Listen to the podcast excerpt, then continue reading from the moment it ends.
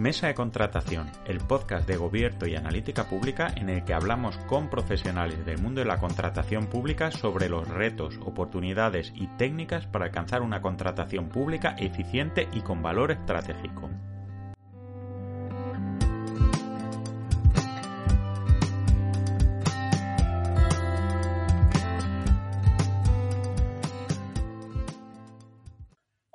¿Qué tal estáis? Os damos una vez más la bienvenida a Mesa de Contratación, el podcast en el que hablamos con profesionales de la contratación pública sobre temas relacionados con este ámbito de acción. Hoy tengo conmigo a Jaime Pinto Santiago. Hola Jaime. ¿Qué tal? Sergio, un placer eh, estar contigo por si no lo sabéis o si no lo conocéis o si estáis en una dimensión muy lejana a la contratación pública, Jaime Pinto Santiago es doctor en Derecho y consultor especializado en contratación pública, ayuda a administraciones públicas y también al sector privado y tiene una enorme y prolífica producción en cuanto a conferencias, a obras sobre esta materia. Así que yo estoy encantado porque es una de las personas que no solo que, sabe una cantidad enorme de cosas sobre este ámbito, hay mucha gente, o hay gente que sabe de esto, pero sobre todo por su capacidad pedagógica y de sistematización y demás que nos permite a todos, incluso a tipos como yo, un poco ajeno de esto, a, medio entender cómo funciona esto. Además, Jaime es profesor del título especialista en contratación pública de la UDIMA. Eh, y nada, ya os digo, uno de los principales, para mí uno de los principales prescriptores de contratación pública y de todas las tendencias que hay, que hay aquí. Así que vamos a constituir nuestra mesa de contratación eh, formalmente y, directamente voy a ir a, pegar un, la, primera pregunta, ¿no? Y, más evidente, porque vamos a hablar del tema de, la profesionalización de la contratación pública. Muchos de vosotros y vosotras podréis decir, pero profesional, o sea, el servicio público es profesional de por sí. Pero creo que esto tiene bastante más chicha de lo que pudiera parecer en un primer vistazo. Así que vamos a empezar con lo primero, Jaime. ¿Qué es la profesionalización de la contratación pública y por qué es tan importante? Bueno, la verdad es que es una pregunta acertada ¿eh? y, bueno, muy atinada, sinceramente, y además eh, no lo digo solo ante las cámaras, sino también lo he dicho de récord, porque no he tocado ninguna de las preguntas del entrevistador, porque todas ellas son atinadas y acertadas. La primera eh, que me haces, pues, ¿qué es la profesionalización de la contratación pública? Bueno, habría muchas maneras de definirlas, pero intentando eh, concretar, como efectivamente decías que suelo sintetizar, pues lo voy a, voy a procurar también en esta, en esta entrevista, eh, podríamos definirlo o denominarlo como eh, la existencia de una cultura colectiva de compra pública. Eso es verdaderamente lo que puede llegar a ser o debería llegar a ser la profesionalización de la contratación pública. Es decir, la creación de una cultura colectiva de compra pública, no solo en el ámbito del sector público y desde el punto de vista de los gestores públicos, sino también desde el punto de vista de la eh, ciudadanía. Eh, evidentemente a la ciudadanía no hay que profesionalizarla, pero si se consigue una profesionalización de la compra pública desde los actores intervinientes en la misma, ya sea sector público, ya sea sector privado, pues evidentemente eso al final también tendrá una traslación, de acuerdo, a la ciudadanía, que es ese tercer sujeto, ¿eh? que podríamos llamar así, de la compra pública, porque no es solo una cosa de dos, hay finalmente unos usuarios, unos beneficiarios finales, ¿de acuerdo?, que son, pues eso, la ciudadanía con carácter general y por defecto, en todo caso, el interés general. Por lo tanto, yo me atrevo a sintetizar, a concretar la profesionalización de la contratación pública como la necesidad o la eh, existencia de una cultura colectiva de compra pública. Bien, luego probablemente con el resto de preguntas, eh, bueno, pues iremos concretando, ¿verdad?, qué podemos llegar a entender por esa cultura colectiva de compra pública o cómo llegar a conseguirla.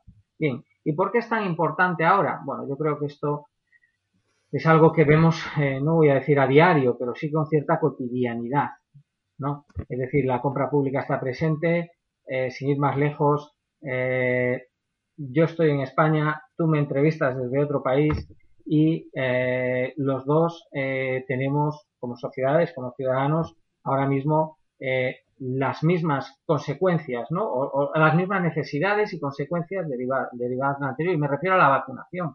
Vacunación no es otra cosa que un proceso de compra pública, ¿de acuerdo? Y todos vemos, ¿no? La importancia que tiene y la cotidianidad. Por eso es importante. La compra pública es importante porque representa un porcentaje elevadísimo del Producto Interior Bruto.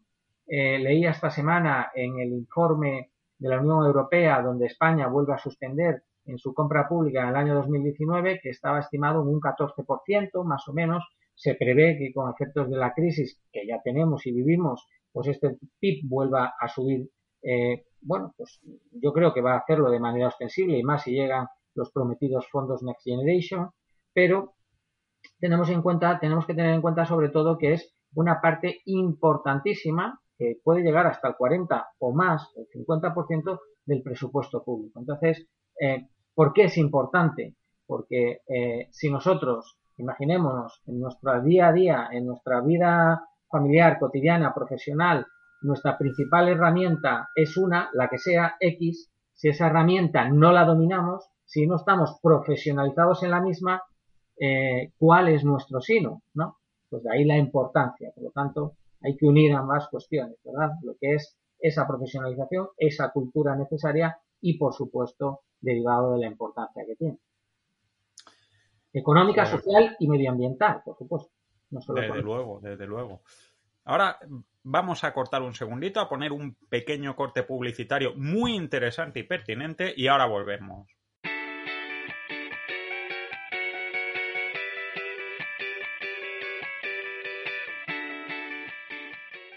Con Gobierto Contratos tienes la oportunidad de gestionar el plan de contratación de tu administración de manera sencilla y colaborativa con todo tu equipo. Sigue la vigencia y caducidad de los contratos que tienes en marcha. Planifica tus necesidades de contratación y el calendario para cumplir cada hito justo a tiempo.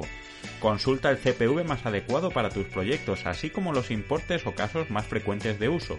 Analiza miles de pliegos como el que necesitas para encontrar las mejores prácticas en la valoración y adjudicación de contratos. Organiza todo de manera sencilla y colaborativa.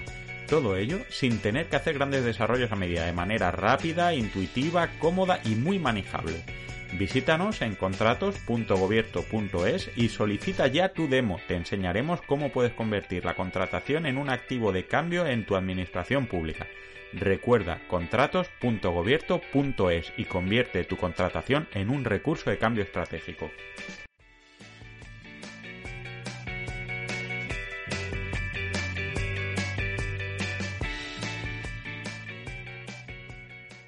Bueno, pues estamos aquí de vuelta. Eh, estábamos hablando de, la importancia de profesionalizar la, contratación en todos los ámbitos por, la criticidad y por la madurez, ¿no? Eh, yo esto me voy a salir un, segundito de guion porque, claro, yo lo estaba pensando, yo muchas veces cuando hablo con, alumnos y demás y con gente en procesos de transformación digital, les digo que, efectivamente la profesionalización, el oficio, es como con los futbolistas, el oficio es lo que te ayuda a tomar las decisiones cuando no, no tienes un criterio claro, ¿no? Y yo creo que esto sí que se ha visto muy claro, todos los problemas de profesionalización y la amplitud de la necesidad que tiene precisamente con el tema de la pandemia, ¿no? Toda la historia de tomar, tener que tomar decisiones inmediatas pues, de comprar mascarillas, comprar viales, comprar jeringuillas, todo esto en, una situación de incertidumbre tan rápida, ¿no? Ha evidenciado los problemas de, de, no tener una, una serie de, recursos de oficio, ¿no? Creo yo que, es un poco lo que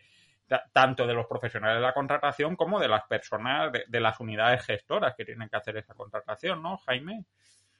Sí, eh, efectivamente es así. Es decir, eh, precisamente eh, la pandemia, es decir, las adversidades, es cuando dejan de más manifiesto, ¿verdad?, eh, bueno, pues este tipo de circunstancias, ¿no? Como dice el, refranero español, ¿no? Los amigos no se ven en la prosperidad sino en la adversidad. Bueno, pues esto es un poco lo mismo. Es decir, las adversidades han puesto de manifiesto pues eh, todas estas carencias y desde ese punto de vista sobre ello pues ya se ha hablado mucho uno más entre ellos no de las necesidades que se podían cubrir. Y es que cuando hablamos de falta de profesionalización, yo creo que no hablamos solo de falta de profesionalización o de carencia en la profesionalización o de necesidad de una profesionalización desde el punto de vista de los gestores de las unidades administrativas, sino que lo que falta, en definitiva, es una eh, mayor visión eh, a nivel general, sobre todo desde quienes tienen la, eh, la capacidad de la toma de decisiones políticas, ¿de acuerdo?, de lo que es, supone y puede llegar a suponer la compra pública, ¿no? Entonces, cuando hablamos de profesionalización, cuando hablamos de eso, precisamente estas carencias lo que ponen eh, y estas adversidades lo que ponen de manifiesto es que las carencias no solo se dan en la práctica, sino que también se dan en la normativa, en la legislación, en el legislador, en el ejecutivo, en el gobernante. ¿no? Hace poco publicaba un trabajo eh, que precisamente era un artículo de opinión muy breve, muy sencillo, eh, que ponía de manifiesto esto, ¿no? Y a veces eh, acaba preguntándonos, preguntándose, una pregunta en abierto, si eh, verdaderamente no deberíamos exigir profesionalización a quienes nos la exigen, que en este caso son nuestros gobernantes.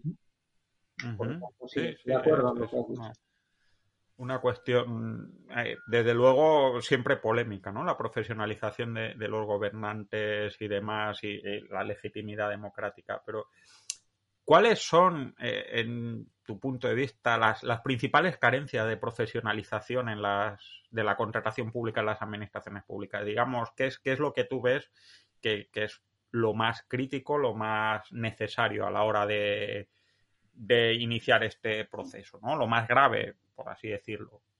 Bueno, yo creo que además, y en mi experiencia eh, comparada en el plano eh, nacional, ya no voy a decir internacional, eh, desde el punto de vista de que como consultor, pues lógicamente, ya no como, bueno, pues empleado público en excedencia, sino sobre todo como consultor, pues te da una visión, efectivamente, de cuál puede ser el problema, mal o déficit eh, común o comunes en los distintos órganos de contratación.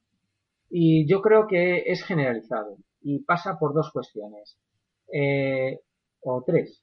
Una falta de visión, que ya lo he dicho antes, es decir, no se tiene noción, conciencia, por falta de cultura, por falta de profesionalización generalizada, volvemos a lo mismo, es como una pescadilla que se muerde la cola, de lo que es y supone la contratación pública, de lo que se puede hacer con ella, de que verdaderamente es la, eh, no la principal, es casi a veces la única, no voy a decir tampoco única, pero casi herramienta a la que, eh, con la que llevar a cabo eh, muchas de las políticas públicas y no existe esa visión, se desconoce.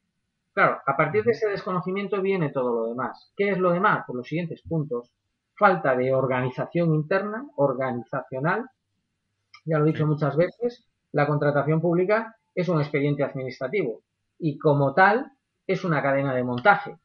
Eh, otros, otras cadenas de montaje no sufren los déficits que sufre la contratación pública en cuanto a los errores en, esa cadena de montaje y los resultados de la misma. ¿Por qué? Bueno, pues porque son más sencillos, son menos rigoristas y requieren de menos profesionalización. Por lo tanto, falta de visión, falta de organización interna desde el punto de vista de esa cadena de montaje, ¿vale? Como para muchas personas que, aun siendo empleados públicos, no se consideran parte de la misma, simplemente porque creen, creen, ojo, que les toca más de lejos. Y luego, evidentemente, el último punto muy importante es una falta de planificación. Por lo tanto, al final, eh, todo acaba siendo lo mismo. Se producen unos cuellos de botella, unos enmarañamientos de los expedientes, unas idas y venidas, unas documentaciones defectuosas, se va con retraso, no se planifica, se va al día a día, y esto podríamos decir que es generalizado, ¿no? Entonces, para mí esas son las principales carencias. Visión, organización y planificación. Pues estando estas tres, como bien dices, muy, muy estrechamente relacionadas y, muy difíciles de, disociar, a mí al menos siempre me pasa con, con, estas cosas, estamos siempre en el problema de huevo y la gallina, en estos problemas tan complejos.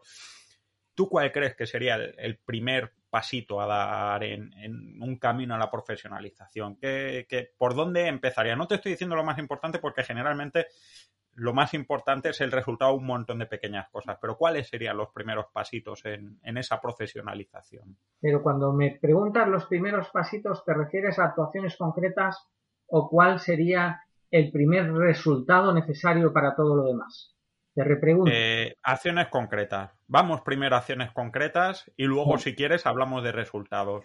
Eh, las acciones concretas, lo acabas de decir, ¿no? Son muchísimas. Es decir, eh, son una, pues, importante e ingente cantidad de acciones que pasan, lógicamente, por ir poco a poco. Las voy a intentar resumir. Lógicamente, primero hay que tener lo que te he comentado, ¿no? Visión. Por eso ese día te preguntaba qué me preguntabas. Pues ese es el primer resultado. Lo primero que se necesita es visión. Sin visión, por parte de quien tiene las competencias, por parte de quien toma las decisiones, por parte de los directivos públicos, por parte de las personas que dirigen las unidades administrativas y por parte del conjunto de la organización en general, el resultado no se va a dar porque se puede vencer, eh, pero no acabas de convencer, ¿no? Esto que, pero, entonces, eso es primordial. A partir de ahí, evidentemente pasa por la organización y eso pasa por un modelo, un modelo de profesionalización. Y cuando hablamos de un modelo de profesionalización, pues uno eh, pueden ser muchos, ¿no? Los modelos de profesionalización, evidentemente, deben ¿eh? siendo homogéneos, muchas veces tener adaptaciones a los requisitos y necesidades y características de cada uno de las unidades de contratación u órganos de contratación, que mucho de lo que estoy diciendo es igualmente aplicable al sector privado, no solo al sector público.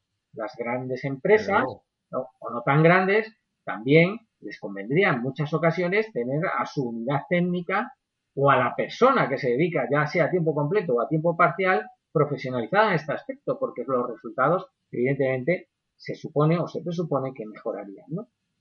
Bien, entonces, dicho esto, actuaciones concretas, pues evidentemente esa organización de un modelo de profesionalización que pasaría, y a grosso modo, por no extendernos demasiado, por una formación como pilar de todo lo demás. Eh, esa formación, evidentemente, y siempre la he defendido así, tiene que ser eh, completa global, llamémosle como queramos, eh, para eh, determinadas figuras clave en la cadena de montaje, unidad de contratación, intervención, servicios jurídicos, por supuesto, quienes deben de tomar las decisiones también políticas, ¿de acuerdo? Quien tiene la competencia para tomar la decisión final, ¿eh? por tanto, personas o bien electas o bien designadas por, quien corresponda, ¿de acuerdo? ¿Eh? Por consejos de gobierno, etcétera, deberían tener esta formación y esto es un déficit, insisto, muchas veces importante. ¿eh? Y eh, luego una formación, digamos, esa formación es selecta, es selecta desde el punto, desde el número de personas que vas a formar y luego otra formación bastante más masiva, ¿de acuerdo? Y segmentada.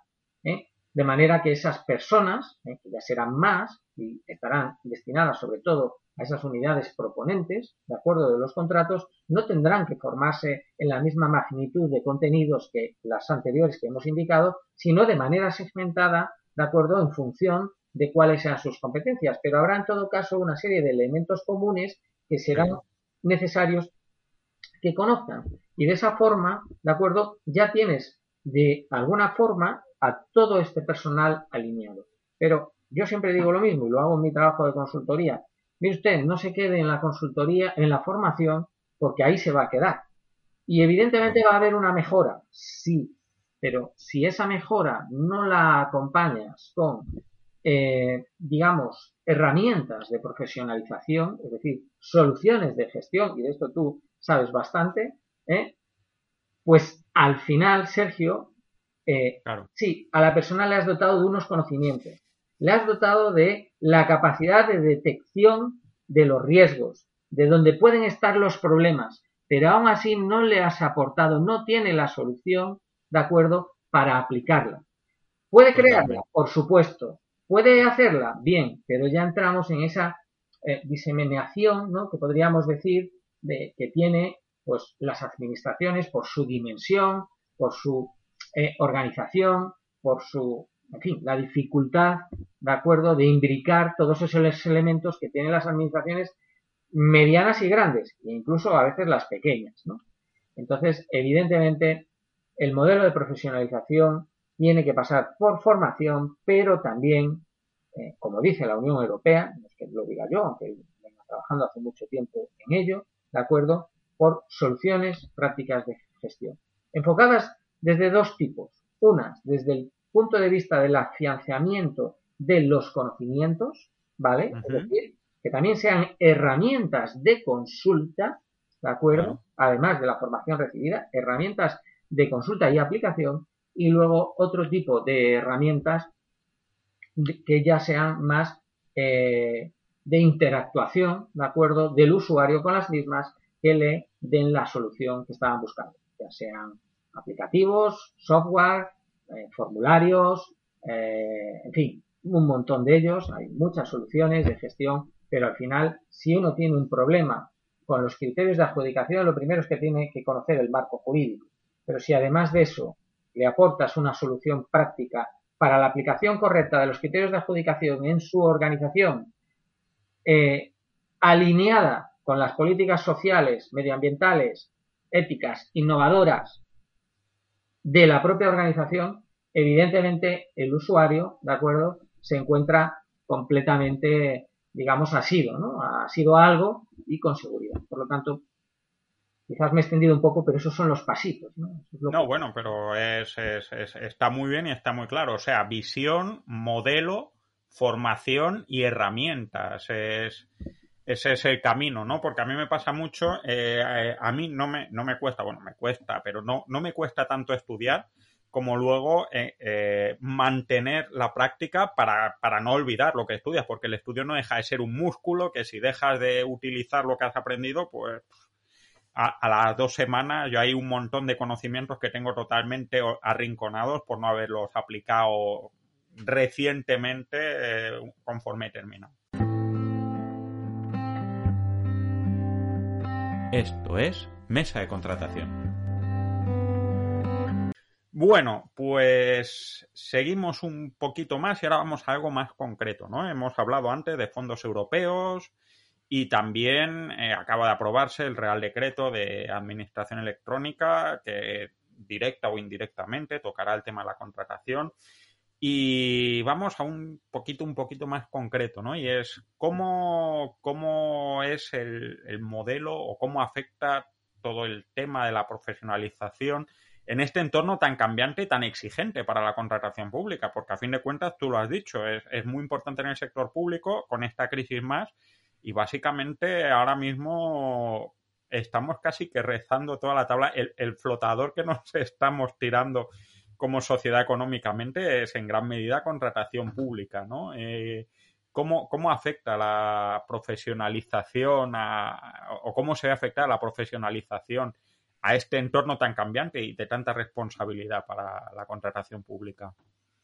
Cómo afecta la profesionalización a esta... Sí, ¿Cómo tiene, tiene que hacer algún tipo de, cambio, de adaptación, de consideración específica, de, priorización, de, qué ámbitos tocar o, de qué manera estresar ritmos? O, bueno, ¿O tú crees que yo, creo que es un modelo? Todo está interrelacionado y, fíjate que me viene me viene otra respuesta de las que te he formulado, es decir, esa profesionalización desde arriba, ¿no? Es decir, eh, claro, tú has definido efectivamente este modelo tan cambiante, tan inseguro, porque al final lo que genera es inseguridad, provoca una pérdida de confianza legítima, eh, en fin, son dos principios, el de seguridad jurídica y el de confianza legítima, dos principios jurídicos que evidentemente se ven pues muy mermados, ¿no? Con, con esta política de normativa que podemos llamarla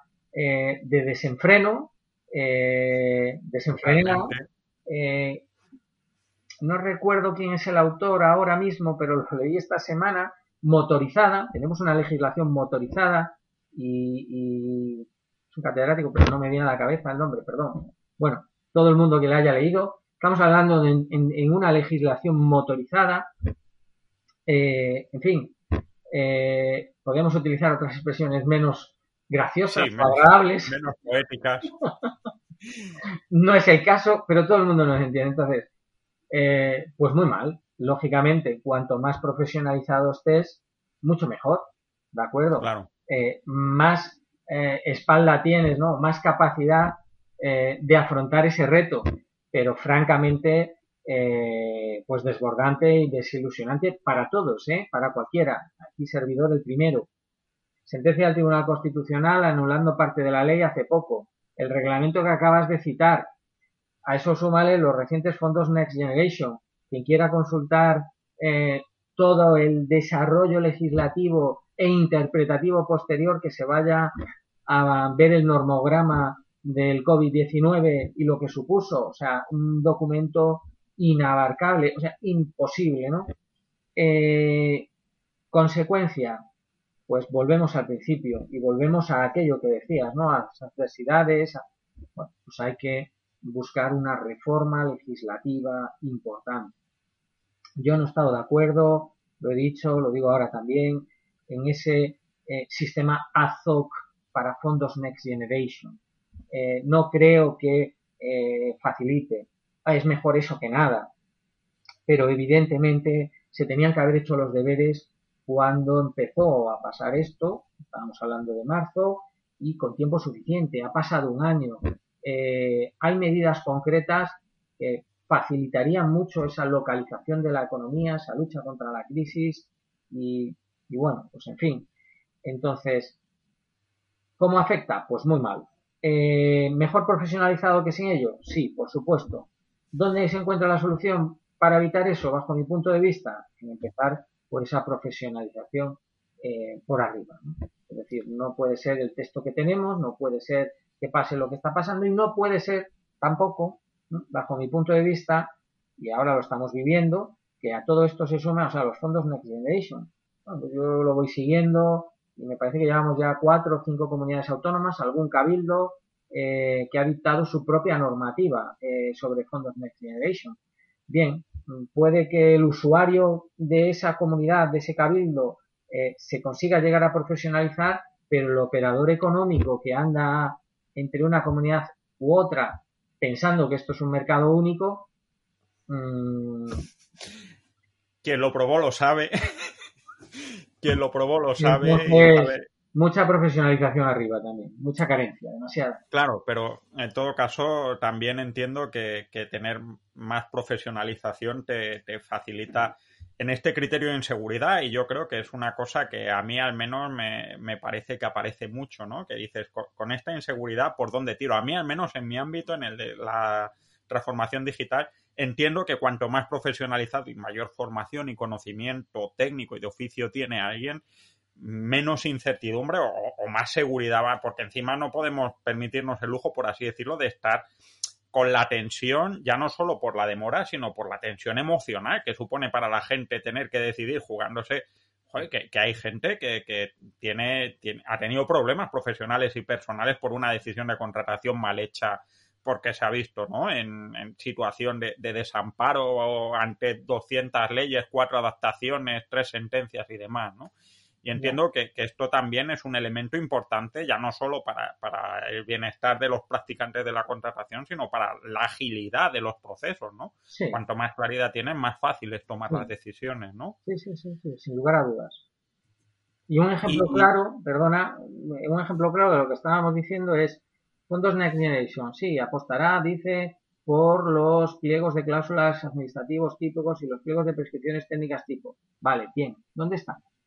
¿Dónde está el sistema de gobernanza de contratación pública que en teoría existe, bueno, en teoría y en la práctica, que tiene un gasto público? ¿Dónde está? O sea, mm, ¿podríamos tenerlos ya? ¿Pudimos tenerlos con la ley 9 de 2017? Son esos ejemplos, ¿no? Esa es la profesionalización que cabe exigir, ¿eh? y que cabe exigir desde, desde, la propia cúspide. Y, y, en esta situación de por así decirlo, inseguridad y, urgencia y, desprotección. Hemos hablado antes de visión, procesos, eh, visión, modelo, formación y herramientas. eh, ¿crees que hay algún tipo de, modificación o, de priorización? Puedes decir, mira, vamos a, hacer, pues muchas veces cuando tú haces una estrategia en una situación defensiva, dices, pues vuelta a lo esencial, ¿no? Vamos a hacer lo más mínimo, a formar en, dos o tres cosas muy básicas o vamos a reducir la parte de desarrollo de herramientas porque no sabemos qué herramientas nos van a valer mañana etcétera. Eh, ¿Cómo crees que requiere una adaptación a, esta situación del modelo o el modelo es el mismo y simplemente las decisiones, la longitud de, onda de cada acción es, un poco distinta? Yo lo veo como esto que has dicho, es decir, el modelo es el mismo, eh, el modelo, la ley es una, no tenemos tres leyes, ¿vale? La ley es una con sus mm, bueno, ahora ya son dos, ¿vale? Ya tenemos los dos. Esperemos que no lleguemos a tres. Vamos a decir, la ley ya no es una, ¿vale? Dale tiempo.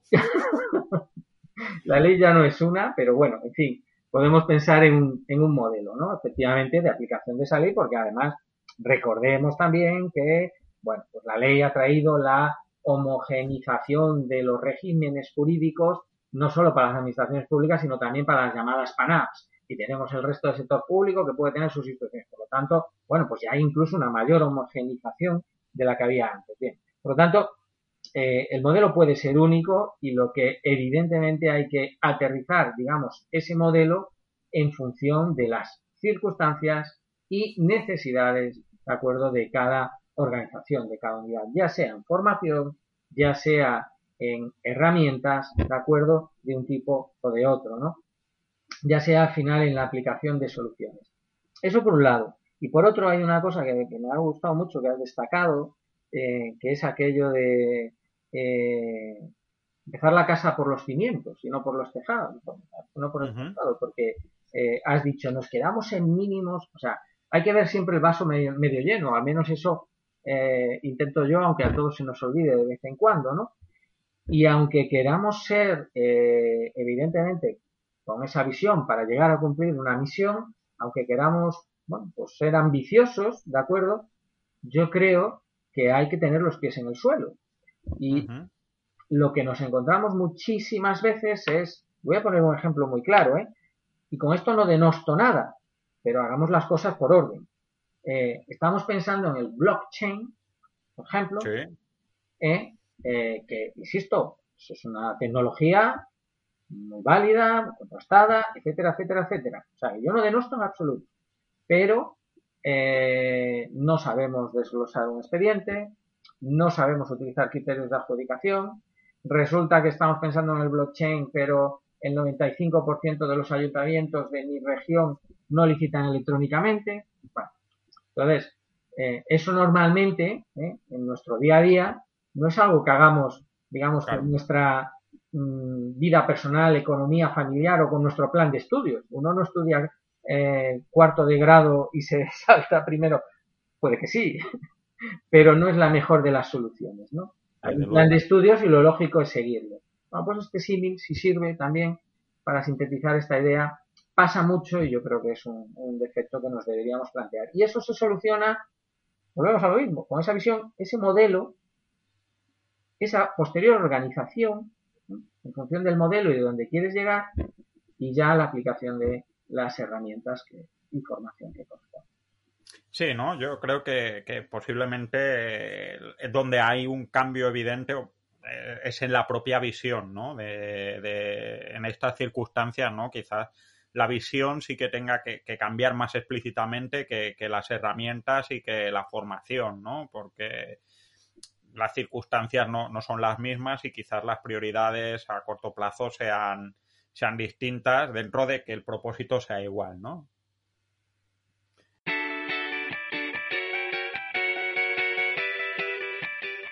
¿Tienes alguna duda sobre contratación pública? ¿Conoces a alguien que pueda dar nuevas ideas o pistas sobre esta materia? ¿Nos quieres presentar alguna idea o sugerencia sobre cómo hacer mejor este podcast? Escríbenos a sergio.analíticapublica.es y trataremos de hacer lo imposible para lograr un mejor podcast.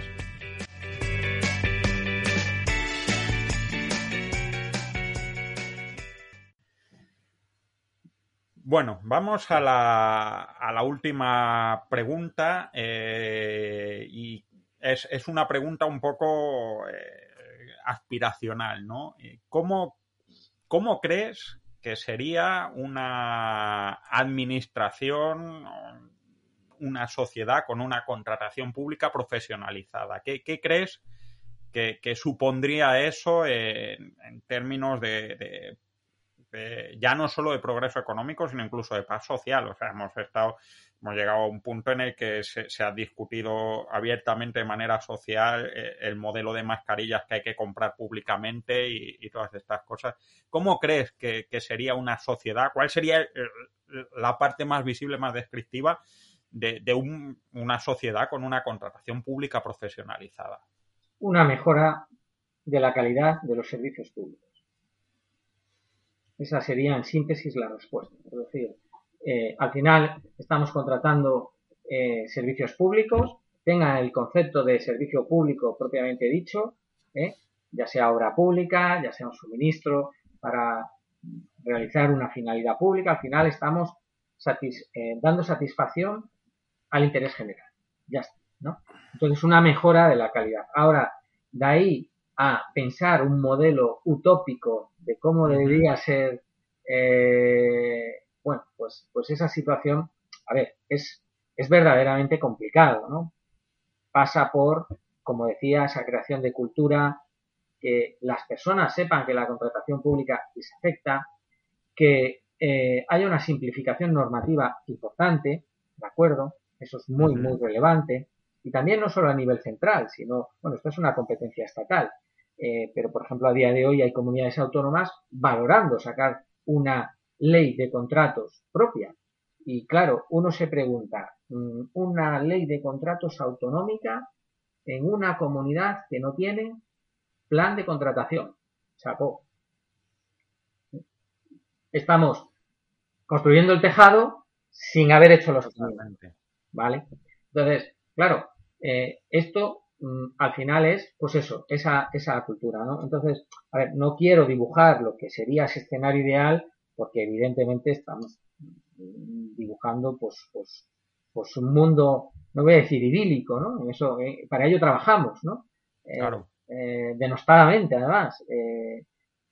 Pero sobre todo, evidentemente, tendría una mejora de la calidad de los servicios, ¿de acuerdo? Evidentemente, del resultado de las obras, de los servicios y de los suministros. Y, por supuesto, también lo voy a decir, eh, una, has hablado de paz social, pues yo voy a decir una paz interior en el seno de las organizaciones. Desde luego. Porque la contratación pública genera muchos eh, disensos ¿no? Eh, internos. Y eso hace que muchas veces pues todavía se entronque más eh, no fluya, eh, porque efectivamente ya entran otros factores pues bastante más personales. Y por supuesto, desde el punto de vista de las entidades privadas, pues lo que decíamos antes, una mayor seguridad jurídica, una mayor confianza legítima, ¿de acuerdo? Y, bueno, pues en fin, una también eh, reducción o aplicación concreta de los recursos necesarios sin sorpresas o varapalos. Sí, ¿no? Y quizás yo, una cosa que también pienso muchas veces es una mayor efectividad de, de, los planes de contratación, ¿no? Porque al final me da la sensación de que hay lo que tú decías, una. A mí me parece muchas veces las organizaciones públicas y en algunos ámbitos muy bizantinas, ¿no? Con una cantidad de, de normativa imbricada y tal, y, y, la contratación pública es un ejemplo muy claro.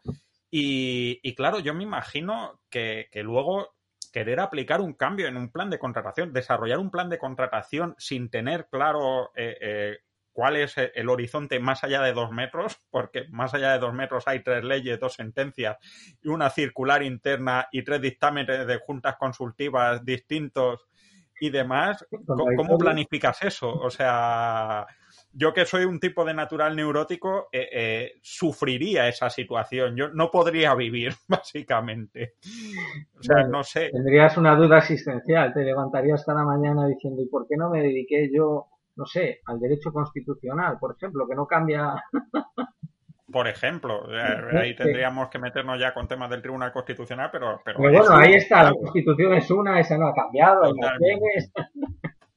Desde luego, yo sí que creo que, es un tema, eh, al menos desde el punto de vista de las políticas públicas, enormemente complicado, ¿no? Este panorama tan, tan fragmentado y tan complejo, sí, y cada incluso para la gente mm, con, experiencia, ¿no? Eh, sí, sí, así es. Eh, es casi imposible abarcarlo todo y más si estás, como decía antes, en el ámbito de las distintas comunidades autónomas. Es yo creo que materialmente imposible, ¿no? Entonces, bueno, la aplicación de los fondos, pues, bueno, primero eh, veremos si llegan. Por ahora tenemos ese parón que, ha hecho el tribunal alemán, ¿no?